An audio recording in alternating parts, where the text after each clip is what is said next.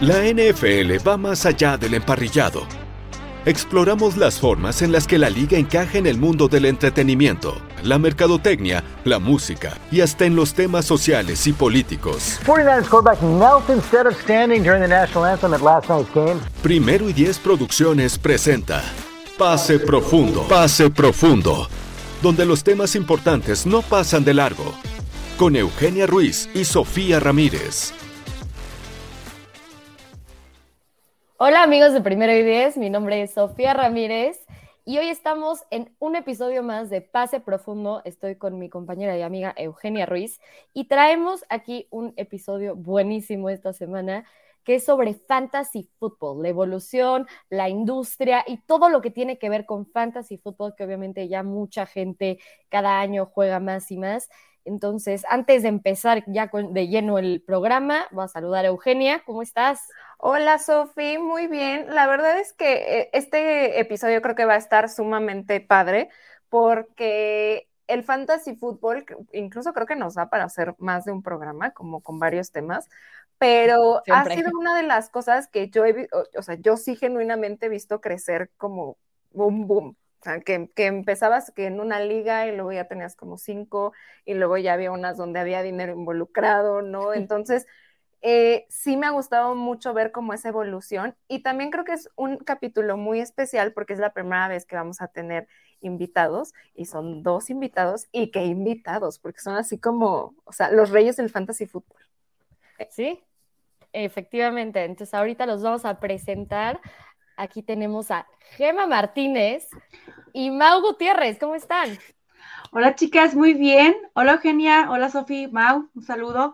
Un placer estar con ustedes aquí en Pase Profundo. Gracias por la invitación. Igual, Sofía, Eugenia, muchísimas gracias por, por invitarnos. Y, más, digo, ¿qué, qué responsabilidad eso de que somos los primeros invitados. Uy, pesa, ¿eh? Pesa. Sí, ¿eh? Porque, o sea, el proceso es tan selectivo que ya vamos en la, en la, segunda temporada y es la primera vez que decimos, no, bueno, ya, vamos a invitar a alguien más. Porque aparte también creo que Sofía ya se estaba hartando de mí y de que siempre he soltado como ejemplos de, como en los Patriots, ¿no? es que Tom Brady, es como, Ajá, o sea, ya, ya llegó al punto en el que dijo, no puedo un capítulo más donde se toque con los Patriots o Tom Brady, entonces por favor tráiganme refuerzos. Sí, sí, sí, ya. alguien más, por favor. Se, solicitó y aquí está. Oiga, pero no, nos da mucho gusto que estén con nosotras, eh, porque como les decíamos, creemos que es un tema sumamente interesante que se puede tratar desde muchos ángulos y que ustedes, al ser creadores de contenido específicamente de este tema, han visto crecer la industria pues de manera exponencial, ¿no? Yo me acuerdo que de hecho mi primer acercamiento al fantasy fútbol fue a través de Mau, porque me invitó a una liga de fantasy, yo así de, ah, sí, ya saben, pero no tenía ni idea de qué era el fantasy, y después googleando así de, ¿qué, qué se hace? Y luego en el draft, así de, mejores estrategias para el draft, ¿no? O sea, porque decían, no quiero que crean que, que así, o sea, ¿no? Y que empiece así de que escogiendo un kicker o algo así, y, y me baneen de esta liga por siempre. Entonces, me acuerdo que éramos un grupo cerrado de personas. ¿Cuántos éramos en esa liga? Como 10 personas. O 10 o 12, sí. Eran los comienzos del Estadio Fantasy Bowl, o sea, de lo que hoy es el Estadio Fantasy Bowl. Sí. Y a ver, cuéntame ahora de esos 10, ¿cuántos hay en, en, en, ese bowl? Lo que comenzó como una liga de 10 o 12 eh, jugadores, eh, generadores de contenido, algunos eh, periodistas de la industria de, del deporte, Hoy es una liga de 102 ligas. Tenemos más de mil y tantos participantes. Wow. ¿Y en cuántos años ese, ese salto, o sea, de, esas 10 personas a mil? Fue un salto, llevamos ya cuatro años con el Estadio Fantasy Bowl. Esta va a ser la cuarta o la quinta edición, si mal no recuerdo, cuando decidí abrirlo al público en general y que fuera eh, y se convirtiera en una de las ligas eh, de habla hispana o en Latinoamérica más grandes de, fantasy fútbol. Wow, es que es muchísima gente. sí. Es muchísimo. Pero, a ver, justo desde su perspectiva, perspectiva, perdón, de creadores de contenido, los dos, ¿cómo han visto crecer este panorama del fantasy fútbol, ¿no? Desde que empezaron ustedes como a adentrarse en el tema, crear contenido, pues hasta la fecha. Entonces, no sé quién quiera platicarnos un poquito de eso. Mm, bueno, pues voy a empezar.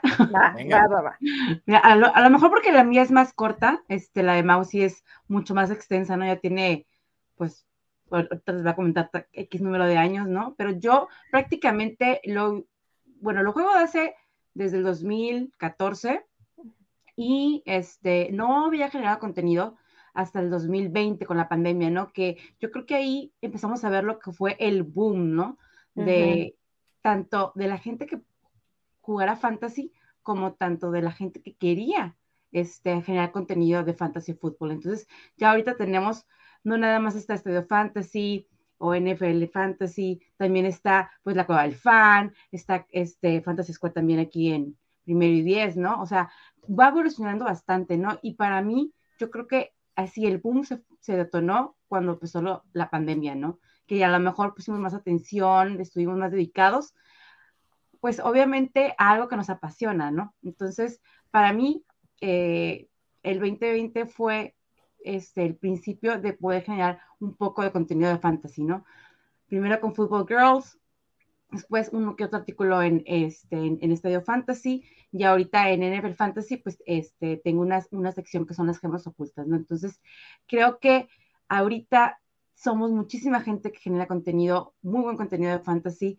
Me gusta mucho que cada año se sumen más, y como tú decías, Eugenia, al principio era, ay, te meten a una liga, ¿no? Y luego, bueno, dos, pero ahorita de un año para otro, y yo me di cuenta, este, sobre todo con el Football Club Fantasy WoW, que es su segunda edición, eh, eh, en un principio los principiantes, o sea, que nunca habían jugado, ahorita ya tienen cinco ligas, tres ligas, y eso me encanta. Sí. no, y me encanta que le hayan perdido el miedo, porque al principio era como, híjole, no quiero participar, o, o sí quiero, pero no sé, y cómo le muevo, y qué le pico, y cómo que el bye week y los waivers, o sea, ya realmente hay gente tan apasionada y tantas chavas que se han apasionado con el tema, que ahorita puedo decir que de su primer año a su segundo es, este, año es una evolución impresionante y la verdad, y me da muchísimo gusto que cada vez suben más y más, tanto mujeres como hombres, ¿no? A, jugar fantasy. Sí, creo que sí es un poco abrumador, ¿no? O sea, tu primer encuentro y dices, que si es en Snake, que si cómo es el orden, que si el güey, cómo debes de hacer todo. Es sumamente. Para mí al menos lo fue, donde mi primera vez, o sea, metiéndome a jugar fue en 2019, yo escuchaba a mis amigos hablar y hablar de fantasy fútbol y que si la liga la teo con los del trabajo y que si mil pesos y que cómo le hago, dije, voy a crear una liga con amigos que conozco de toda la vida o y gente que no haya jugado y así está como balanceado de alguna manera yo era la comisionada, yo no sabía ni qué hacer, yo dije, ¿qué es esto?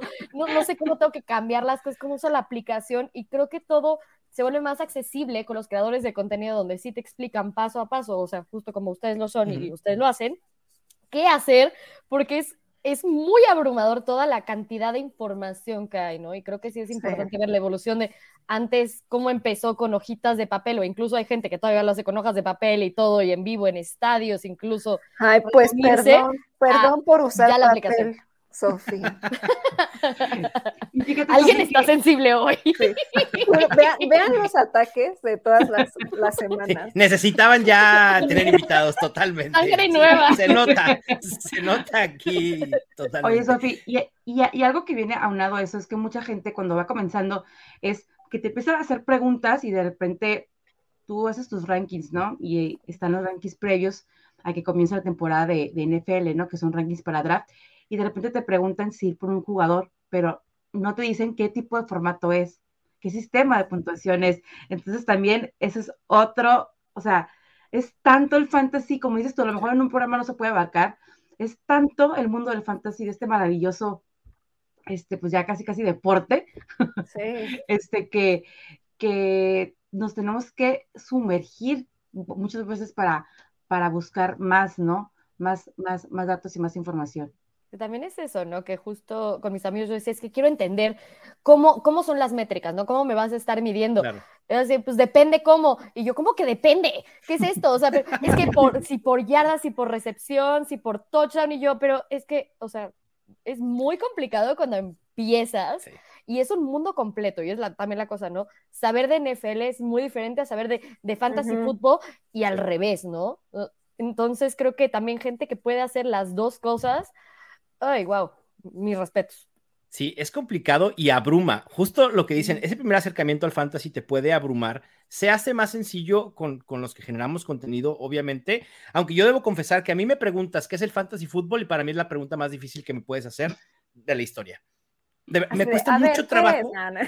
me cuesta mucho trabajo explicarlo, así como definición de diccionario, me cuesta muchísimo trabajo, porque yo ya estoy tan inmerso en el juego y a veces doy por sentado que, igual el mundo, o sea, todo el mundo conoce el fantasy fútbol y no es así, pero sí, como dicen, este boom del fantasy, eh, creo que se da, quizá sí por la pandemia, pero creo que un poco antes incluso con las redes sociales, porque antes era buscar a estos compañeros de trabajo, a los amigos que tenían en común la NFL y a veces era muy difícil, o al menos yo lo percibo viviendo en Guadalajara, ¿no? Eh, en mi juventud era muy difícil encontrar 10 o 12 amigos o amigas que estuvieran interesados en la NFL porque era todo fútbol, todo fútbol, todo fútbol. Y la NFL era como algo novedoso en los noventas y en los noventas no teníamos además las aplicaciones que tenemos hoy, el acceso a la información tan mediática, tan rápida para eh, jugar eh, fantasy fútbol, entonces era difícil. Una vez que empieza este boom de las redes sociales, las apps en computadora, ya no digamos en celulares, porque eso vino mucho después, las apps fueron eh, o las plataformas fueron bien importantes también para, para este boom, sobre todo en Estados Unidos, y después el boom es obvio que iba a pasar a México, siendo el nicho de mercado más grande de la NFL, el segundo mercado más grande en fans de la NFL en el mundo, era obvio que iba a permear el fantasy fútbol para acá y lo hemos estado haciendo. Y creo que la clave es, es que siempre hablamos de experiencias inmersivas, ¿no? Ahora es como que muy de moda, hay una experiencia inmersiva. El fantasy fútbol es una experiencia totalmente inmersiva hacia la NFL. Porque eres coach, eres gerente general, eres el dueño, tú tomas las decisiones de algo que está sucediendo. Y a lo mejor tú no tienes control de lo que sucede en el terreno de juego, pero al final de quisieras, Quisieras, pero no puedes. Exacto, quisiéramos, ¿no? Pero no podemos, así como que ese coreback no lance esa intercepción o que hubiera lanzado el pase cinco yardas más eh, para, para que fuera touchdown. Pero, pero es eso, este, te, te hace ver la NFL de manera distinta y eso es, creo que es lo, más importante y es parte de la clave de lo que, por, por, la razón por la que ha pegado el fantasy fútbol. Y fíjate que eso que dices es, es eh, muy interesante porque yo sí he notado como el fantasy fútbol también ha ayudado a que muchas personas den como ese último clavado hacia la NFL, ¿no? Porque no tienen un equipo, o sea, como que medio la siguen y de repente el hermano o la amiga o lo que sea lo invitan a una liga de fantasy fútbol, le empieza a gustar y ya de repente es como de, ¿cómo le fue hoy a mi quarterback, no? ¿Qué le fue, le pasó a tal? ¿Por qué se lesionó? No sé qué. E incluso hay veces que, sobre todo si en una temporada tu equipo no le está yendo tan bien, el fantasy fútbol como que te emociona, ¿no? Lo que tu equipo no te está emocionando, así de, no, es que tengo que ver cómo van este, los Colts porque tengo a Jonathan Taylor, ¿no? Entonces, ah, o sea, tengo que ir buscando y vas viendo ahí como Redson y lo que sea. Y hay veces que sí, como que te emociona mucho más eh, eso, ¿no? Que a veces hasta el partido de tu propio equipo en sí. Al menos estoy ganando en la liga de Football Girls, los Broncos no, pero la de Football Girls. Es lo que te iba a decir. Y seguramente no tiene a Russell Wilson de coreback titular. No, obviamente no. Pero conseguí a, Jalen Hurts. Uy, bien. Es la clave, ¿eh? Yo voy ganando en esa liga de, fan, de, o sea, de Football Girls. Voy ganando 8-1 gracias a Jalen Hurts. y fíjate, ustedes no lo saben, o no sé si lo sepan, pero cuando posteé mis primeros rankings de corebacks, probablemente en junio, y que osé poner a Jalen Hurts por arriba de Pat Mahomes, uh, imagínense mis redes sociales cómo estuvieron. Se quemaron. Pero bueno, en fin. Ahora tienes tu venganza, así de que. bueno, Pat Mahomes también ha sido muy bueno, la verdad. ¿no? tomando café así de. la ranita de. la ranita, totalmente. sí, sí, sí, sí. Sí, pero el crecimiento ha sido impresionante. Y también saben que otra cosa es importante. Digo, aquí estoy con tres mujeres que juegan fantasy fútbol. La inclusión de que el, fantasy es diverso, es para todos. Hoy tenemos niños jugando fantasy fútbol, tenemos mujeres. Es decir, no es un producto que sea exclusivo de un nicho es absolutamente para todos, así como la NFL también es para todos y todo el mundo lo puede entender desde su perspectiva y, gozar de la manera en la que lo quieran gozar. El fantasy fútbol es exactamente igual. ¿no? y eso también podemos ver hasta niños ya este, haciendo podcast, ¿no? O sea, teniendo podcast de fantasy fútbol. Entonces está súper padre, es muy bonito. Este, vemos la NFL de otra manera. Yo creo que se vive más apasionadamente y siempre lo he dicho te hace conocer más de otros equipos, porque muchas veces nomás nos enfocamos en nuestro equipo y te casas con tu equipo, obviamente, pues, pero no sabes de otros jugadores, qué situaciones están y demás, ¿no? Y el fantasy fútbol te da la oportunidad de conocer otros equipos, incluso, incluso, que tomes esos jugadores que jamás hubieras tomado de tu equipo archirrival o que tengas ya un cariño hacia esos jugadores porque te hicieron ganar una liga de fantasy. Entonces, Sí, que realmente es muy bonito. O el al revés. Año, el próximo año no voy a dejar a tal, ¿no? O sea, así como. De, hecho, yo escogí a Jalen Hurts porque el año pasado lo escogí como de quarterback suplente en una liga y terminé poniéndolo de titular porque así de que, y yo, no, este año, así de que lo tengo que escoger. Y me lo dejaron libre y yo, añadí. Así como no. No. Entonces. Sí, sí le agarras cariño. Yo le agarré cariño a, a los kickers, que puede ser otro, otro tema.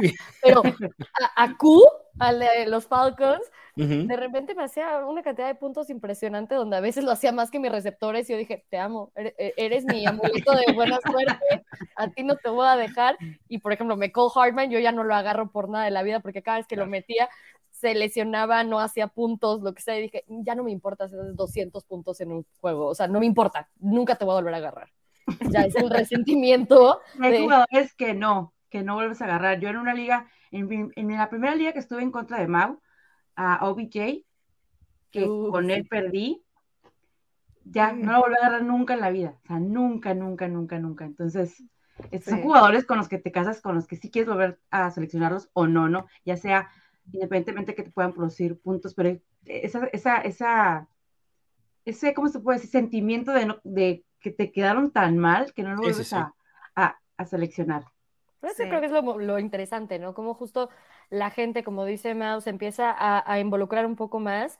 Y entonces mucha gente que no había visto incluso la NFL en su vida o lo que sea, como dice Eugenia, o que era algo, algo pasajero, pues sí, obviamente creo que la liga también ya se dio cuenta de la importancia del fantasy football en eh, realmente no solo es un juego o es algo de apuestas que va a ser pasajero, sino que ya lleva tantos años dentro del mercado y ha ido evolucionando de tal manera que justo es como dice Gema, que hay tantos formatos, hay tantas cosas que entonces ya es también algo productivo para la liga y también algo monetariamente productivo para la liga, no, no solo porque trae más fans, más gente a ver su producto, sino porque ya está inmersa en lo que está sucediendo e incluso apuesta, si es que se puede o es legal en parte de Estados Unidos o aquí, es de quién se lleva es el premio de esta, de esta liga de fantasy, ah, ok, se lleva, no sé, 10 mil pesos o mil pesos, un Xbox, y entonces cada vez es más gente involucrada por los premios y por la, calidad de producto que tienen o justo esa manera de ser interactivo con.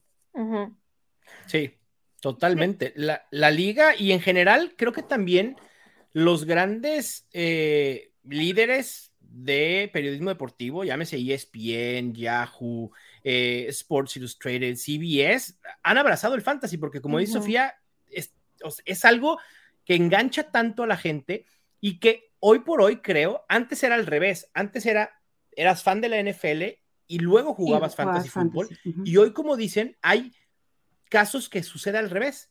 Entras al fantasy fútbol porque tus amigos lo están jugando y dices, ah, bueno, lo voy a intentar. No me gusta la NFL, veo un juego el, domingo ahí nomás cuando no tengo nada que hacer y entonces te engancha a saber más de NFL. Y, ese eh, enganchar más aficionados, obviamente le interesa a la liga porque eso genera marketing, genera ventas y, genera revenue y genera más ventas de Game Pass y quiero tener el, el Red Zone, etcétera, ¿no? Entonces, claro que es importante yo siempre he dicho, y a lo mejor estoy exagerando mucho, pero hoy a mí me cuesta mucho trabajo pensar en la NFL sin fantasy fútbol. O sea, imagínate, quitemos el fantasy fútbol un fin de semana en temporada de NFL y, ver ratings y ver tráfico en las páginas y, demás, estaría bien interesante. Y yo te he puesto que hay un bajón drástico en todo. Un día sin fantasy. Estaría cañón. Es que justo, o sea, ahorita lo estaba pensando, y claro que te empiezas, o sea, obviamente yo estoy metida en la NFL y todo, y también eh, pues hablo de NFL y hago la parte de cobertura del equipo y todo, pero si no, de todas maneras me pongo justo a ver qué pasó durante ese juego que no pude ver, que le fue tan mal a mi jugador X de fantasy. Y entonces ya, ya afectaste a CBS, a ESPN, a Pro Football Reference, a tantas páginas en la parte de clics y aparte, pues justo las aplicaciones, las apuestas, el, ver el juego, sí, sí afectas además de... No, muchísimo. te, mantiene, te, mantiene, como pegado a lo que está pasando con la NFL. Porque sí, como dice eh, Mau, si solamente te quedaras a lo mejor sin fantasy y pues con tu equipo, pues sí, probablemente no estarías viendo, ¿no? ¿Qué está pasando con los Baltimore Ravens o no sé, o con los Bengals, ¿no? Con X equipo. Con los Saints. ¿No? O sea, estarías como de, ah, sí, pues a menos que fuera un jugador muy importante, ¿no? Que, o sea, se lesionara o pasara a otro equipo, lo que sea, pero al estar envuelta en esta, o sea, esta dinámica de fantasy fútbol, sí estás muy al pendiente de todo lo que pasa en, la liga. Digo, nosotros porque somos creadores de contenido de NFL, pero independientemente de eso, creo que sí estás como muy al pendiente de, ah, ¿no? Tal jugador se lesionó, hubo tal cambio, este, ¿qué va a pasar? Si va a jugar o no va a jugar, ¿no? ¿En qué está su estatus? El domingo estás también pendiente de a ver cómo le está yendo a lo mejor a tal equipo, porque la mitad de mi equipo de fantasy fútbol es de ahí, ¿no? Entonces tengo que estar como que revisando qué onda. Este, sí pasas como mucho tiempo empapándote de más información de la NFL, ¿no? Visitas los rankings, este, ya tienes tus tus días o no sé, hay gente que tiene sus, sus momentos, claro. Pero, o sea, yo sí, por ejemplo, todos los jueves le mando un recordatorio a mi novio de, recuerda cambiar tu fantasy. Y, así, el domingo de la mañana le digo, acuérdate de tu fantasy. Y él así, ah, sí, mi fantasy. Es un ejemplo del perfecto de una persona que cero le importaba la NFL, aunque estuviera conmigo. Y cuando empezó a estar en el fantasy, me preguntaba así como de, oye, ¿y cómo va tal? ¿No? Así de, ¿qué, pasó hoy con Yamar? O así como de, no, Tyreek Hill, siempre voy a escoger a Tyreek Hill. o sea, no sabe ni en qué equipo está, así está. Claro. Ya está en Miami, ah, ok, pero siempre voy a escoger a Tyreek Hill porque me hizo casi ganar mi, liga. Sí, y, y, algo que también, Eugenia, dices, no solo eso, que es, ya no solo es estar al pendiente de la NFL el domingo, es también el Monday night, aunque no juegue mi equipo, el martes porque hay que ir a waivers a ver qué puedo rescatar en agencia libre de mis ligas de fantasy, el miércoles para empezar a armar mi alineación de cara y ver qué dejar. Exacto, y ver qué hay en waivers. Si, gané mis waivers o no. Y luego el jueves poner alineación para el primer juego de Thursday Night Football y aquellos que no van a jugar, sacarlos de alineaciones titulares. Y luego el viernes para darle otra revisada a alineaciones titulares y a lo mejor el sábado descansas un poco y luego el domingo estás otra vez de, lleno en la NFL y entonces se vuelve algo que haces toda la semana. Entonces es un producto que le sirve a la NFL para engancharte de lunes a domingo, tal cual. Sí, y es, ¿este jugador va a jugar o no? Oye, ¿cómo está el injury report? ¿Cómo va esto? ¿con quién lo puedo llegar a reemplazar? Entonces, ¿quién va a jugar? O sea, de que sábado en la noche sí lo tienes que checar, porque si tienes a alguien de los que muere a las 7 de la mañana. Por cierto, como este sábado, no, pero este domingo. El domingo. El domingo, ¿no? Así, el del sábado. Porque así me pasó a mí un año que creo que justo fue de que, ah, no, jugaban en Londres y ya sabes de que se te olvidó ahí. ¿Fue el de Dalvin Cook el año pasado, probablemente? No me acuerdo. ¿No fue este año el Dalvin Camara? No. También pasó con Dalvin Camara este año, tienes razón, sí así, no sé. ¿No les pasó con los Broncos en Londres? No, no nadie ahí. Mira, tengo, tengo, el pateador, pero la realidad es que no lo cambio por otro. O sea, si no juegan. Pues, en estos este momentos. créeme que los Broncos yo apostaba muchísimos. Tenía Russell Wilson, tenía su pateadora McManus, ¿no? Creo que se llama su apellida. tengo, tengo a Cortland Sutton y tengo a. A Puki. Ah, y sobre todo. Monte, claro. Varios, varios, varios, varios nos subimos al tren del tight, del tight Albert Oak, varios generadores de contenido. Entonces, imagínate, tenía, empecé a, pues a, Ya, ya sienten el dolor que nosotros sentimos. No, no sé, ya, es como, el dolor de Broncos Country. Con los Broncos, o sea, con esto, o sea, y lo que nunca, y a lo mejor lo sale. Compartes dolor con, con, con, los fans de, de, otros equipos, ¿no? Y hasta a veces como que te alegra que le vaya bien un equipo que jamás, o sea, no que sea torchi rival, pero que es como de, realmente me da igual. Los Jets, pero, bueno, a mí, pero, o sea, a mí no te alegra, pero para mí es como los Jets, esos que... pero justo es así como de, ¡yay! Jamar Chase, y es como, no le voy a los Bengals, ¿no? Pero sí, go Bengals, o sea, claro. Entonces, sí, está, está muy interesante eso. De hecho, yo me acuerdo que sí, o sea, sí soy de esas personas que justo revisan, no están viendo así, a ver, la mayoría dice que te vayas por tal, ¿no? El start and see them, ¿no? Así como tal cual, así de, no, pues sí, o sea, voy a hacer caso. Y yo me acuerdo que en un año Gema era como así mi gurú, o sea, de que casi, casi mi Gema, dime por favor. ¿qué hago? Eugenia, y perdiste. No.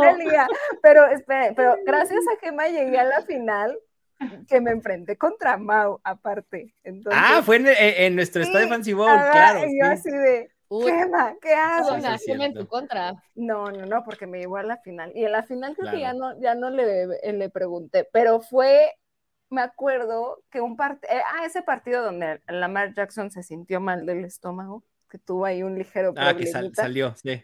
Que fue un partido súper padre, pero yo estaba sumamente emocionada porque así, o sea, mi proyección el domingo era así de que 90% versus el 10%. Y con ese partido así iba de que y yo, si me dan punto 60 más, paso a la final. Entonces yo estaba mucho más emocionada así por ese partido. sí, go Browns, uh", porque, o sea, claramente iba a llegar a la final. Entonces ahí fue cuando me di cuenta de, sí, claramente, o sea, el fantasy fútbol te hace vivirlo como si le estuvieras viendo tú a ese equipo. Claro, totalmente. Y más, y más si son así tan cerrado, y es el último partido, por ejemplo, un Monday Night, ¿no? Que ocupas saber sí o sí. Sí, sí. Creo que ahorita también va a haber un cambio, aunque sea notable dentro de México, al menos es como lo que yo veo, en el Daily Fantasy Sports, ¿no? Ahorita lo estamos viendo con el Daily Fantasy, ahorita con Draftea y, y, como ya ha estado en Estados Unidos este tipo de formato que no es nuevo, pero como ahora puedes ir armando justo tu propio equipo todo el tiempo y hacer enfrentamientos diferentes. Entonces creo que todavía hay mucho que explorar y que hacer pero justo es eso, ¿no? Cómo, cómo va modificándose todo el tiempo, creciendo constantemente y cómo es otra manera de, ver el fantasy fútbol, ¿no?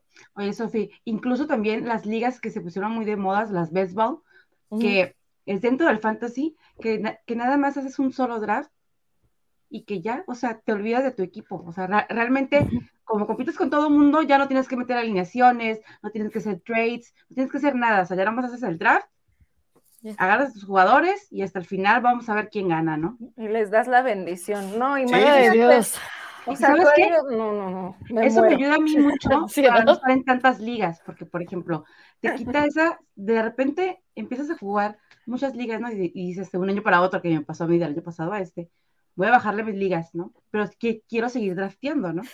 ¿Y qué es lo que haces? Bueno, pues te metes a un béisbol para así draftear y pues, o sea, ya dejas tu equipo y pues ya no sabes si vas a ganar o perder, ¿no? Igual te va bien, igual te va mal. ¿Qué más es un negocio así de? ¿Quieres, ¿Quieres que draftea a tu equipo? Me encanta draftear. Sí, te, cobro tanto, ¿no? Sí, es que luego, Ahí está te millonaria. Y te, y te, y te, y te quedas tú, oye, pero ya queda una, una semana para que empiece la temporada y quiero seguir drafteando, ¿no? Entonces, pero no quieres hacer tantos equipos, entonces, pues esa es una buena solución. Ah, yo este año me casé con tener tantas ligas, o sea, dije, hasta que tenga los jugadores que realmente quiero. Y obviamente llegué a la quinta liga y nunca tuve los jugadores que realmente quería. Entonces dije, no, voy a acabar con 20. ¿A quién quería, Sofía? Solo tuvo el mismo, ¿no? Porque también eso pasa. El típico jugador que de alguna manera te cae en todas tus ligas y es así como de que yo quería, por ejemplo, a Jonathan Taylor lo, lo, iba a agarrar varias veces y no. Lo quería a Brandon Ayuk y tampoco, o sea, como más abajo. Quería a Puki y tampoco, que bueno, ahorita mm. digo, retrospectiva, pero... Claro. por algo, por algo sucedió. Sí, pero yo quería como 20 ligas en mi mente. ¿Y en cuántas ligas acabaste siempre? Cinco. Cinco. Ah, bueno. Muy bien. Eh, no es un mal número. Cinco me parece muy, bien. Muy decente. Sí, muy bien. Cinco me parece, que, o sea, como el límite. Eh, no, es que no quiero decir el límite, pero más bien como el, o sea, el, estándar donde todavía puedes estar como un poco más calmado. No sé si esa es la palabra, pero o sea, como que más al pendiente. Porque si, si creces más, o sea, sí hay veces, creo que una vez estuve en siete, y si era así como de Dios mío, no, o sea, ya no, sé, no sé qué hacer con esta siete, o sea, sí siento que dejé morir unas así como de, no, en esta ya voy de que con marca perdedora, ya, o sea, mejor me enfoco en la que sí estoy ganando. Pues Diego justo de, de, Fantasy Squad me decía así, es que este año solamente tengo 12, y yo, ¿qué? ¿Solamente? ¿De qué hablas? el Diego, sí, cómo no. Diego sabe tanto que pudiera jugar en 25 ligas y no tendría ningún problema. Fácilmente. Sí, con, la mente que tiene Diego Lozano, fácil. Y, te, prometo que pudiera tener todos sus rosters en la cabeza y tener números de todos. Sí, definitivamente. Sí. no, pero no, no, no, es difícil, porque además, ¿sabes qué también pasa? Muchos pierden el... A ver, a muchos nos gusta jugar fantasy fútbol simplemente por competir y por estar inmersos en la NFL. Y a veces nos metemos, yo estoy en 13 ligas, muchas por que tengo que estar por, como parte de, mi trabajo y otras porque son ligas con mis amigos, con conocidos y, demás. Eh, pero hay mucha gente que le pasa que se mete a muchas ligas y le empieza a perder el sabor porque dice, tengo a Davante Adams en una liga, pero la tengo, tengo en contra de Davante Adams en otras dos. Entonces, ¿qué festejo? Porque no puedo festejar los touchdowns de un jugador cuando me están metiendo los touchdowns en contra en otras ligas. Entonces, a veces lo que hacen es limitarse a dos, tres ligas, ¿no? Y tratar, obviamente va a ser eh, inevitable que tengas algún jugador que luego juegue en contra tuya, pero diversificas menos, pues tienes menos probabilidad de tener esos jugadores en contra y disfrutar más de eh, los puntos que te, que te, generan a ti tus jugadores. Sí, porque es muy doloroso cuando tienes así como a unos jugadores y justo vas a jugar contra ellos, ¿no? Y en unos te está yendo bien y en otras te está yendo mal. Pero bueno, es, es inevitable. Gema, ¿tú en cuántas ligas estás? Yo estoy en 10. Nada más estoy en 10, según yo estoy en 9. Nada más. Pero pero fue de último momento que me invitaron a un Dynasty y ese Dynasty ya quería entrar desde el año pasado y este, dije, va. Y entré a todo Dynasty. Entonces, 10, pero ya no más, ya no más. Por ahora, así, el siguiente año, 12. y las que solo son de draft, los de, ¿cómo se llama? Los en béisbol. Los, los de béisbol, ¿cuántas tienes? Tengo, no, fíjate, también tengo poquitas porque eso ya fue como 14. no, no menos, como cuatro nada más. No menos, 25. Ah, no. no, cuatro. Cuatro, porque luego también te, te, te, metes este, a hacer mock drafts con el abuelo, este, otro, mm. otra persona que es un, un súper, ¿cómo se puede decir? Toda una figura en el, fantasy con sus mock drafts, entonces de repente saca, ahorita en tres minutos voy a hacer un mock draft para tal, este, para el Feo Fantasy Ball o para X, ¿no? Y te metes y ahí estás entonces, también te quita esa sensación de estar La diversidad de formatos, y tú, Sofía, hace, un momento hablabas del, DFS o el Daily Fantasy, ahorita Gema trajo a la mesa el Dynasty, son dos formatos que han tenido mucho que ver con el boom del fantasy, al menos en Estados Unidos. En México todavía estos formatos no son muy conocidos, pero eventualmente lo van a hacer y van a generar un boom aún mucho mayor en el fantasy fútbol en Latinoamérica y en México, porque justo el DFS en Estados Unidos fue cuando cambió el chip de, ah, esto puede ser monetizable, muy monetizable. Y entonces eso introdujo un nuevo chip tanto en jugadores de fantasy como en generadores de contenido, como en eh, plataformas, ¿no? No solo en las que puedes jugar, sino en las que también pues dan, eh, generan contenido de fantasy fútbol. Entonces eso fue un cambio muy, muy importante en, en, Estados Unidos y parte del boom. De hecho, justo cuando empieza el DFS, se da la mayor cantidad de aumento de porcentaje de jugadores de fantasy fútbol. Ahorita en Estados Unidos se calcula que hay alrededor de 65 millones de jugadores de fantasy. Imagínate la cantidad de dinero. Millones millones, millones. Uno está en las, ligas donde se ponen 200 pesitos y ya, pero, o sea, ¿cuántas ligas no hay donde la bolsa acumulada es, eh, ¿no? Mi, co-host, Fernando Calas, eh, en Los Fantásticos, él juega, normalmente él le gusta jugar en fantasy de alta apuesta, no de DFS, sino de entradas muy, muy fuertes. Eh, en, el, en un sitio que se es FFPC, que normalmente es de mucha lana. El main event son ligas de entrada de dos mil dólares. Ah. Ay, no, yo Es- siento que Yo así de mis Sí. altavoz. ahí sí sufriría, sí sufriría así como de no. No, yo también. No, es que además, eso sí, es mucha lana, obviamente, ¿no? Y, y al final de cuentas, hay eventos que no dependen de ti, o sea, puedes hacer un muy buen draft, pero... Y ¿qué las lesiones. Exacto. Jonathan Taylor, Javonte Williams, ¿no? Eh, eh, ahora Darren Waller o, o otras muchas lesiones que hemos tenido y dices, pues ya, ni modo, Exacto. se acabó mi participación debido a lesiones. O, o te Eso pasa es Dos mil dólares. un día Joe Mixon se despierta y dice, voy a hacer cuántos puntos de fantasy, ¿no? Y tú estás 55. jugando justo contra esa 55. persona que Fui contra tenía. él. Ah, Ay, yo Yo me te- salvé. La semana antepasada fue Mm. cuando fui y les juro que dije, ay, qué salvación. Así, No, yo, lo- yo me enfrenté con él en uno de los juegos que quería ganar, ya ves, ¿no? Tienes varias ligas, pero a lo mejor en tu liga hay un duelo que siempre lo quieres ganar. Y ese es contra mi hermano. yo creí que ibas Pues- a decir contra Mau. Así de, No, este año no juego no jugamos en ninguna liga este año. Este año no. No Por el bien de la relación. Sí, exacto. Ya. Sí, decidimos que no podíamos estar en la misma me, liga. sí, me parece Muy muy, sano. muy, muy, muy sano. Entonces, de repente, que veo que trae la defensa de los Pats. Y a Joe Mixon dije, no, ya. Y sí, Ya valió.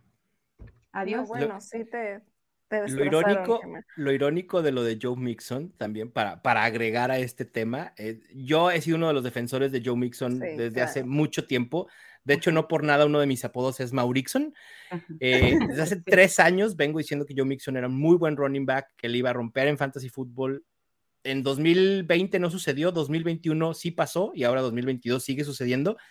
Y lo más irónico es que cuando tiene su mejor juego en la historia, lo tenía en contra en tres ligas y no lo tenía a favor más que en una sola. Wow. Sí, fue Ay. como. Este año solo tengo un Joe Mixon. Es como, Llamar. Yo es no lo como tengo. cu- cuando te pasó lo de Kyle Pitts, ¿no? Que no lo alineaste.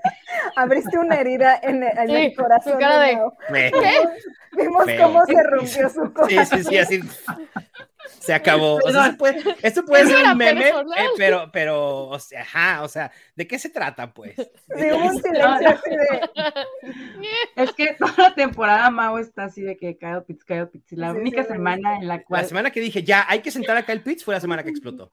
Ajá.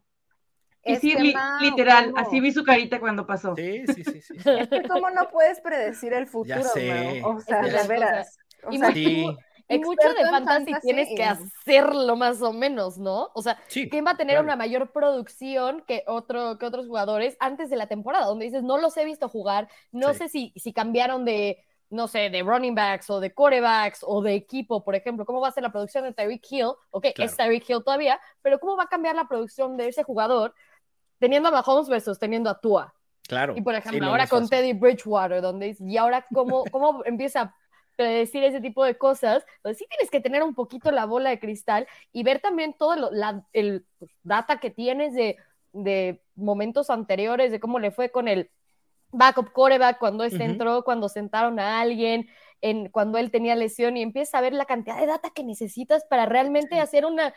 Sí, estamos seguros que esta semana podemos confiar en Tyreek Hill. Y es como, wow.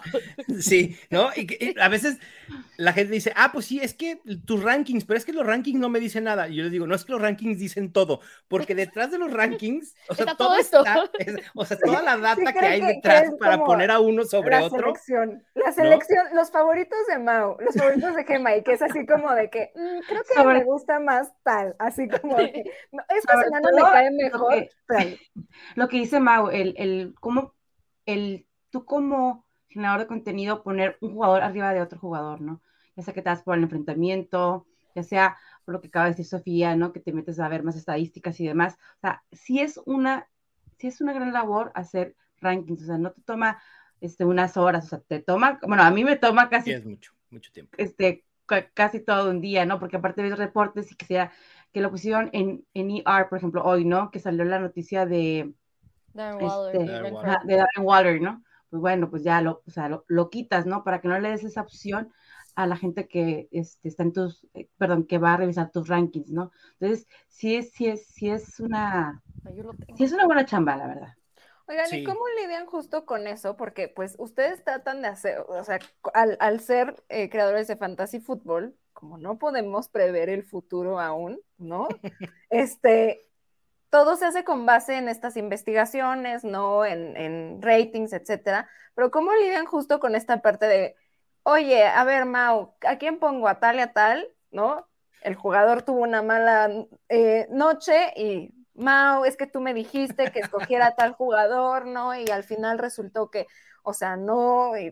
¿cómo, lidian con esa parte de, no? Pues al final sí están aconsejando, pero de cierta forma, pues no depende nada de ustedes que tengan un buen performance o no.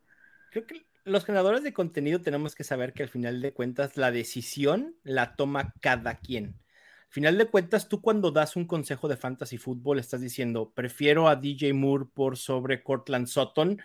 Y a lo mejor lo tienes que decir así, en seco, porque en dinámicas como, por ejemplo, los jueves tengo el Hermio y Mau, donde contesto la mayor cantidad de preguntas que puedo en la cuenta de NFL Fans en español y no puedo eh, entrar en detalles. Es uno u otro, punto, y te respondo rápido para, para, para contestarle a más personas, pero tiene, obviamente, pues un porqué. ¿no? Y esa persona debe de saber que es mi proyección de lo que creo que va a pasar esa semana, de lo que he visto en semanas anteriores, de cómo se ha visto los jugadores en específico, y todo eso hace que yo dé un consejo y que diga, me gusta DJ Moore, ¿no? Pero y si no sale, pues no salió y ya, no pasa absolutamente nada. No hay por qué reclamarle ni al analista, ni al jugador, ni absolutamente nadie. Al final de cuentas, también en Fantasy tenemos que aprender que cada uno somos responsables de las decisiones que tomamos, si son buenas o son malas. A mí como dicen, es que gané mi liga de fantasy por ti, le dije, no, yo no te gané nada, tú ganaste tu liga de fantasy porque el que tomó las decisiones fuiste tú. Y cuando me reclaman, es que por ti perdí, pues no, la verdad es que por mí no perdiste, o sea, perdiste También ellos decidieron hacerte caso o decir, claro. Ah, yo voy a confiar en Mau en vez de en Gema o el, oye, ¿sabes que Yo tenía a alguien más en... Aparte en la realidad es que nunca, nunca tampoco te debes de quedar con una sola opinión, o sea, creo que si es estás así como de entre tal y tal, si buscas, o sea, como rankings, ¿no? ¿Qué está diciendo la gente, tal, tal? Y obviamente si ves un, un promedio, pues tal vez te vas por eso, ¿no? La mayoría puso a tal, pero pues no le, no le reclamas a uno, le reclamas a todos. No, no es cierto. no, pero puede ser. ¿Ya ven con lo que tengo que lidiar? ¿Ya ven? Lo que dice Eugenia es muy cierto, y eso es creo que lo que tenemos los generadores de contenido es que no es, al final de cuentas nuestro objetivo es que el jugador de fantasy tome una opinión propia de la decisión que quiera tomar. O sea, que se informe, ¿no? Que al final de cuentas nosotros le damos esa información en muchos de nuestros contenidos, ya sea en podcast, por escrito o en Twitter, y que sobre esa información, a lo mejor no solo de nosotros, sino de otros generadores, tome la mejor decisión que él, que él crea, ¿no? Al final de cuentas, así debe ser, te tienes que crear una opinión propia de cada jugador, tanto cuando vas a hacer un draft de fantasy como para tomar decisiones semana a semana. Porque hasta, no sé si todavía lo tiene, pero antes me acuerdo que la NFL, o sea, en, la, en su app, tenía una opción en la que como que sometías a voto popular de la gente ahí, como que de los usuarios de fantasy, así, ¿a quién escojo? ¿A tal o a tal? Y la gente sí votaba, o sea, la gente sí como decía, no, vete por tal, ¿no? Y, y al final de, de, creo que tres días te llegaba así de que el 60% de los usuarios dijeron que te fueran con tal, ¿no? Entonces se me hacía, o sea, se me hacía muy curioso eh, eso, pero sí es, o sea, es una realidad, ¿no? Cuando de verdad tienes una duda de, oye, ¿a quién voy a meter a tal o a tal? Creo que consultas con más personas, ¿no? Por ejemplo, mi hermano siempre me escribe así de repente de que una de la mañana, a tal o a tal, así, pero o sea, de que obsesivo con sus ligas, así de, este güey, digo, este, este trade, ¿cómo lo ves? No sé qué, y así pero también súper impulsivo, así de, tuvo un mal día, voy a dropearlo, ¿no? Entonces yo siempre es así como de, no. La sobrereacción. Ajá, no, mira, este, mejoras esto. Entonces como que, o sea, me sigue a mí y luego me dice, es que en tal lugar dijeron que tenía que irme por tal, ¿no? Y yo, pues, o sea, tú cómo ves. Y entonces al final ya toma la decisión, ¿no? Pero sí me, da, me genera mucha curiosidad justo cómo ustedes responden ante eso, porque sí, siento que, o sea, si a los jugadores los arroban y les dicen, maldito, ¿por qué no, no, así? Eso está súper mal. Yo, y, ¿sabes qué? Ay, perdón. No, no, dale, dale, ejemplo. sobre todo la percepción de cada persona que genera contenido. Por a lo mejor Chato hace sus rankings, Mouse hace sus rankings, el abuelo o Adrián o Diego Lozano hace sus rankings, yo hago mis rankings, a lo mejor no vamos a coincidir y es válido. O sea, no, tenemos que estar de acuerdo en lo mismo todos, o sea, y, y sobre todo también en muchos este, lives, ¿no? Que hay, o sea, a veces que tienes diferencias, o sea, el, eso es, este, yo creo que más importante, el, el estar este, debatiendo de un jugador, este, que si todos estuviéramos igual, ¿no? Sí, argumentame, y esa es la cosa. Exacto. ¿Qué es lo que tú ves que yo no estoy viendo y por qué? Y eso es lo que hace interesante las cosas. También, o sea, yo, yo me acuerdo cuando empecé a jugar, pero no me acuerdo qué, qué página, lo estoy pensando, pero soy tan mala con nombres, que justo, chance ustedes saben, que ponían así como un jugador, otro jugador, y te decían cuál elegir. Y entonces te decía así una columna gigante de los expertos que decía, ah, ok, ¿sabes qué? Yo me voy con DJ Moore, yo me voy Fantasy con. Pros. Ajá, ándale, es que soy tan mala con nombres. Y entonces, este dice que, no sé, Mao dice que DJ Moore, pero Gema dice que Cortland Sutton, ¿no? Usando el mismo ejemplo. Y así, ahora Eugenia dice que tal. Y ahí dice, 64% dice que debes meter a DJ Moore. Ok. Y entonces yo veía eso, así de, ante la duda. Claro. Sí. Sí, no, por, por supuesto. Y muchas veces decidí no hacerles caso yo.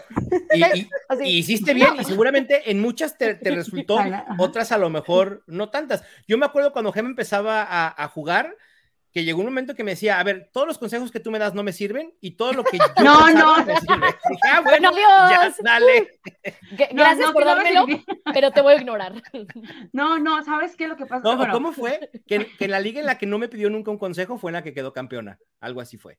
Ajá. Pero, Estaba o sea, probando así de. Sí, sí, Era, sí. era, eran como que mis primeros este, inicios en fantasy, entonces decía, a ver, digo, porque también uno quiere este, experimentar y hacer sus propias decisiones, ¿no? Y de repente quieres, Obvio. este, digo, obviamente tenemos a Mau, ¿no? Este, eh, que yo creo que es como quien, ¿cómo te dicen en Estados Unidos? No, no, no. Matthew Berry mexicano, algo así, ¿no?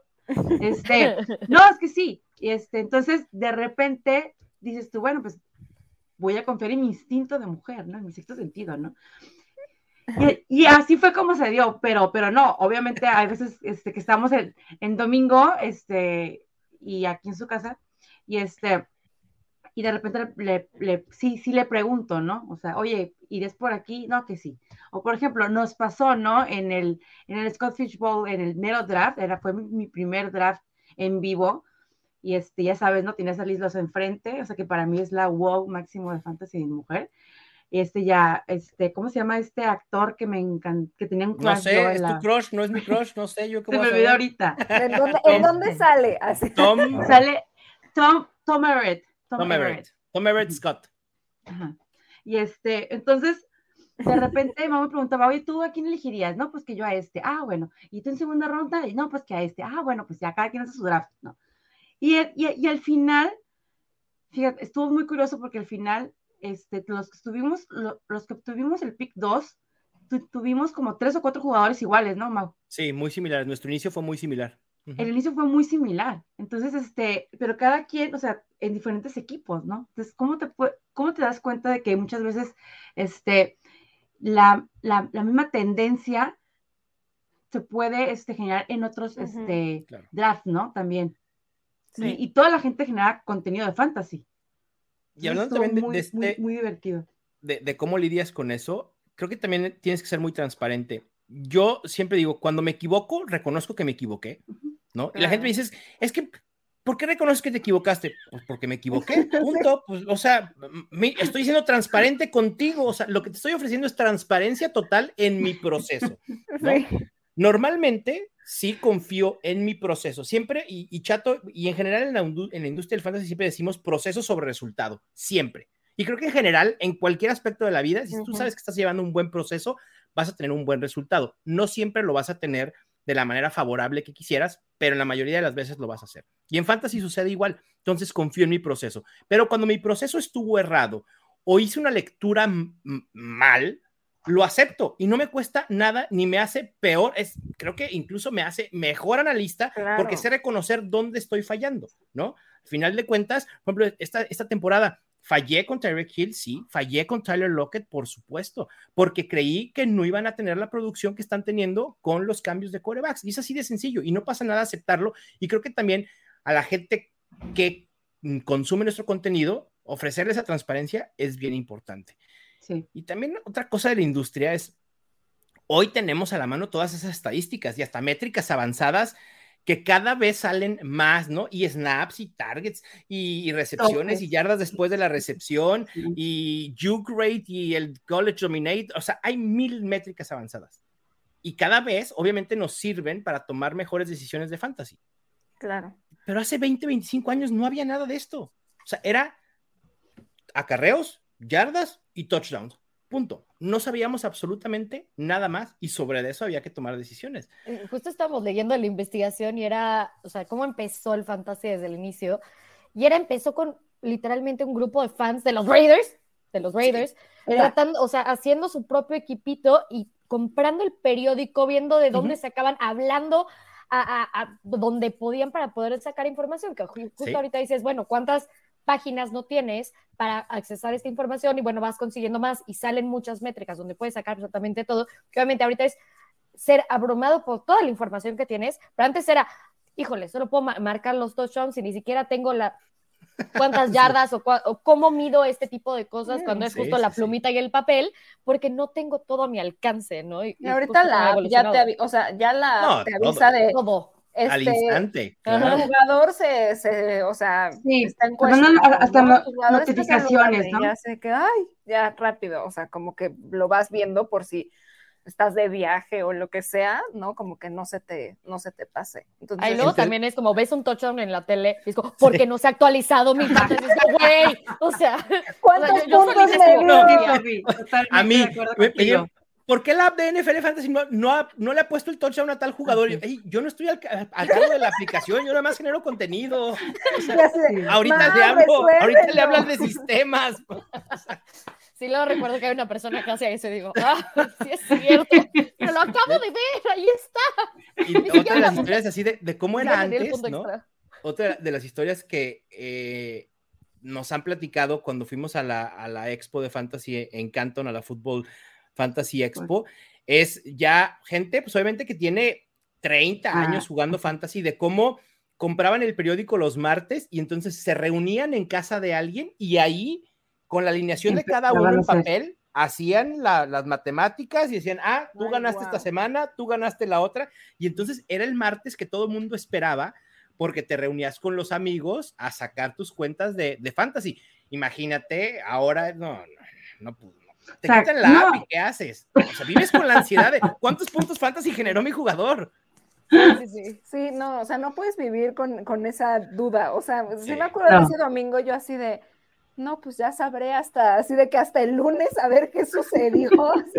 Yo creo que estaría padre ese experimento, ¿no? Intentar hacer de, oye, ¿sabes qué? Vamos a reunirnos durante toda la temporada, todos los martes, y hacer esto, ¿no? O, si quieres la alineación, porque obviamente pues, tienes el internet y el internet te puede decir, claro. oh, Rogers le fue fatal y perdió contra los Detroit Lions, y dices, ¿qué? Ahora que quieres ver qué onda, perdóname, perdóname. no, no, no, sí, sí, sí. No, está próximo a mi equipo, entonces, ¿qué, puedo decir? sucedió aquí? Quiero saber, ya, ya. Ustedes están al pendiente de sus equipos fantasy el domingo cuando está sucediendo los juegos, o sea, tienen o revisan la app frecuentemente o tienen las pestañas abiertas en su navegador. o sea, sobre todo si es, o sea, porque yo siempre tengo como que el red zone también en el fondo. Si veo que, o sea, así de que pasó esto, ya inmediatamente ya sabes de qué. Y también la app te, te, dice, o sea, no, hasta, no nada más anotó lo que sea. He made a big play y tú. Exacto. ¿Cuántas Totalmente. Y creo que que muchos hacemos eso, o sea, realmente muchos, bueno, no sé tú, Mau, porque pues yo sé que todo el día estás ahí pegado, pero... Este año fue diferente, fíjate. Justo eh, es algo que quería comentar. Yo hasta el año pasado sí tenía mis pestañas así abiertas de mis 13 ligas e iba viendo cómo eh, se iban moviendo cada, cada, no cada instante, pero sí revisaba de vez en cuando. Pero ahora, sobre todo en, en las semanas en las que me ha tocado narrar juego en Game Pass, no he podido. Entonces no abro absolutamente nada de fantasy, me pongo a ver Red Zone, me pongo a ver el juego que estoy narrando y me clavo realmente en las estadísticas del juego en el que estoy narrando. Y ya después, una vez que acabe, entonces sí empiezo a ver, pero ya no me he clavado tanto en, mis scores eh, los domingos. y ha sido buena experiencia, ¿eh? Recomiendo. Sí, la verdad, a veces sí vale la pena, así como, ah, mejor que me sorprenda el domingo en la noche y ya abro todo y veo. no, yo no pudieras esperarme desde la mañana. No, no, no. Jamás. Yo sí lo he hecho, pero porque ya tengo otras cosas que hacer o lugares que ir o así, o sea, justo. Ay, no, una vida que vivir, Bajo la escalera, o sea, si no es como... o algo sí lo revisas. ajá, sí, sí siento que sí, sí depende. O sea, si estás viéndolo, o sea, si sí estás el domingo pendiente, sí siento que está muy difícil. Si estás de que de viaje o que hubo algo ahí, o sea, sí puedes como dejarlo ver porque estás distrayéndote en otra cosa y no estás viendo en sí los partidos. Pero cuando estás al pendiente de los partidos, sí es como de, pero es que también, yo creo que depende, o sea, podemos literalmente reunirnos los cuatro y ver partidos todo el domingo y estamos viendo los partidos, pero entonces estoy con gente y entonces ni modo que esté todo el tiempo en el fantasy pegada mientras veo el juego, mientras que Twitter, que sí. tiene de malo? No, es que para mí es, ¿Está mal eso? ¿Se ve mal? Twitter, fantasy y aparte el juego. Y entonces ya no los peleé ustedes. Entonces todo el día ya digo. Eh". Yo creo que si nos reuniéramos entre varios que sabemos que jugamos fantasy y vemos que nadie está revisando su celular, de verdad yo les diría, les da pena no sacar el celular y todo mundo ha de querer sacar el celular ahorita en este momento para revisar sus ligas de fantasy. o sea, sería lo raro sería que no lo sacaran para revisar. Exactamente. Oigan, pero antes, antes de terminar, eh, quisiera cerrar con una pregunta para los dos, que es, ya hablamos de. ¿A quién podemos de meter? No. Así, ¿a Hoy, esta semana tengo a. No, no, Eugenia, los rankings ya están publicados, los puedes consultar. no. ¿Cómo ven ustedes el futuro del fantasy? Porque decíamos, creció muchísimo, es una industria multimillonaria. ¿Hacia dónde ven que va justo la industria del fantasy fútbol? Es una muy buena pregunta. Eh, ¿Puedo empezar? Sí, claro. Sí, dale, dale. Es, una buena pregunta y creo que va hacia total crecimiento, sobre todo en, el mercado latinoamericano. En Estados Unidos creo que todavía hay oportunidad de un crecimiento todavía mucho mayor, porque incluso hay estados en los que todavía no se permite el DFS, porque no están permitidas las apuestas. Creo que vamos a llegar al momento en el que todo Estados Unidos esté permitido el DFS y continuará el boom eh, de la monetización del fantasy fútbol. En México vamos para allá antes de las plataformas que hay hoy de DFS, ya había habido otras plataformas que intentaron, sin embargo el mercado todavía no estaba listo. Hay mucho que trabajar en eso porque hay mucho que hacer en el tema educacional. Como ustedes lo decían, el fantasy abruma. Y si a ese cuestión abrumante le pones todavía otro elemento que es como, es otro fantasy diferente en el que tengo que hacer cosas que no es un draft, sino todos los días o cada semana estar metiendo en alineación, tienes que hacer mucha educación pero con buena educación y con la NFL creciendo en los rangos en los que lo ha hecho, no tengo duda que el boom del fantasy va a llegar en México y también vamos a ver cómo va a crecer y de alguna manera se van a abrir espacios para más generadores de contenido. Espero que así sea. Una de, mis grandes objetivos como pionero en el fantasy fútbol o en la generación de, de contenidos de fantasy fútbol es poder generar espacios para, para más personas. Este año logré aumentar eh, a mis colaboradores. El año pasado era solamente yo generando contenido para NFL Fans en español. Este año tengo a Chato Romero, Gema, Adrián Alpanseque, el community manager Alejandro Orellana, ¿no? Y, y que no solo sea NFL Fantasy, sino que el día de mañana podamos ver ESPN en español, eh, Yahoo generando eh, contenidos en español, ¿no? Ver cómo pueden crecer incluso proyectos propios de fantasy fútbol en español y lo puedan monetizar. Y creo que en el parte de los equipos ya hay pocos que están generando contenido de fantasy. Sé de los Seattle Seahawks. Acabo de ver justo ayer, vi que los Saints invitaron a un podcast a Marcas Grant de, NFL Fantasy en Estados Unidos. Y creo que los equipos van a empezar a apostar más por este contenido de fantasy fútbol y también los estadios, al menos ya los más modernos, tienen específico para que el aficionado no deje de ir al estadio por estar al pendiente del fantasy fútbol. tienes que brindar esa experiencia de que pueda tener un buen internet y que pueda tener una zona en el estadio donde pueda estar viendo los demás juegos y el pendiente de los equipos de fantasy. Eso está súper interesante. Gemma, ¿tú qué, ¿tú qué opinas? O sea, ¿dónde crees que va el fantasy fútbol? Bueno, a lo que dijo Mau, o sea, creo que la industria y sobre todo el fantasy este, va creciendo de una manera rapidísima en México y en Latinoamérica Este, de repente vemos a gente ya eh, en, los mismos lives, ¿no? O en el mismo Twitter, ¿no? Que de Chile, de Argentina y hasta España y demás, ¿no? También, este, creo que el sector hispanoamericano es demasiado fuerte. Entonces, este, para mí, eh, la tendencia va la apuesta de fantasy para ese mercado. Para mí, yo, es, lo que yo creo, ¿no? Porque ya en Estados Unidos ya hay demasiado, y a lo mejor sí crece, como dice Mau, pero no tanto como va a crecer este, en países de habla hispana, ¿no? Y sobre todo como nosotras, ¿no? Este, y me, y, hablo por mí como mujer, creo que somos el sector más grande, bueno, más bien de mayor crecimiento, tanto de NFL como en el fantasy. Ahorita somos el 38%, chicas, del crecimiento. O sea, imagínense. O sea, y esto es eh, en estos pocos años que hemos estado en la industria, porque estamos hablando que el fantasy viene desde los 60, ¿no?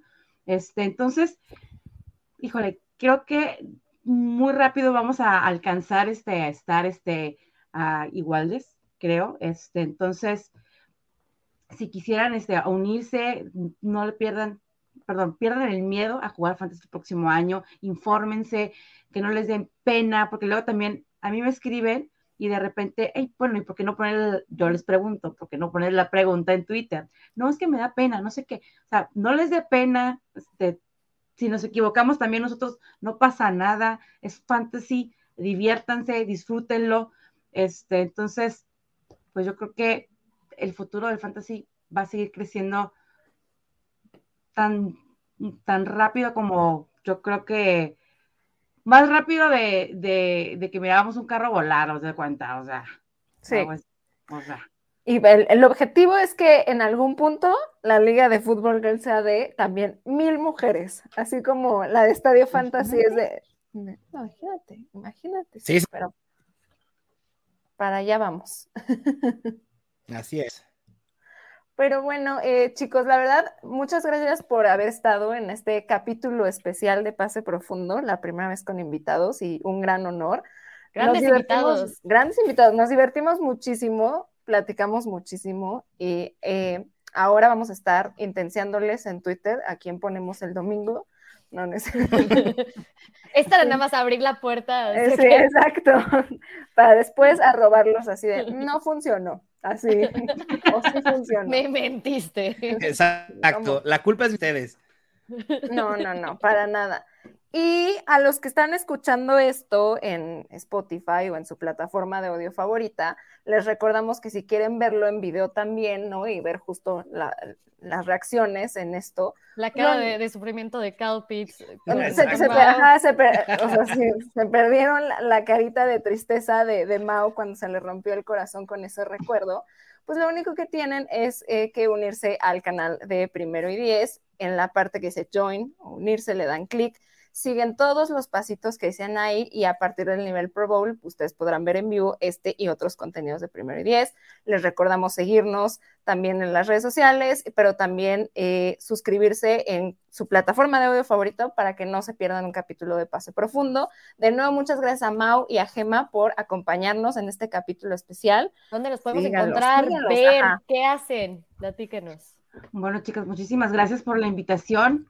Un gusto, Sofi, un gusto, Eugenio, estar con ustedes, este, compartir contigo, Mau, este, este espacio. Eh, a mí me pueden encontrar en arroba yo Martínez en Twitter. Ahí pueden ver este, cosas de fantasy, una cosa contra de gato, de Star Wars y una que otra rolita. Entonces, este, y, otra que, y, una que otra chela también, ¿por qué no? Este, ahí me pueden hacer preguntas, si tienen alguna duda, este, también pueden usar el hashtag FFGirlsMX este, para, que puedan, este, eh, para, para que sea más fácil para mí saber qué me están preguntando, porque luego de repente preguntan directamente en NFL Girls y, perdón, en Football Girls y no canso este, a visualizarlo, ¿no? Sí, claro. Pero si ponen el hashtag es mucho más fácil y se las puedo responder. Y pues muchas gracias por la invitación, un placer estar con ustedes en Pase Profundo.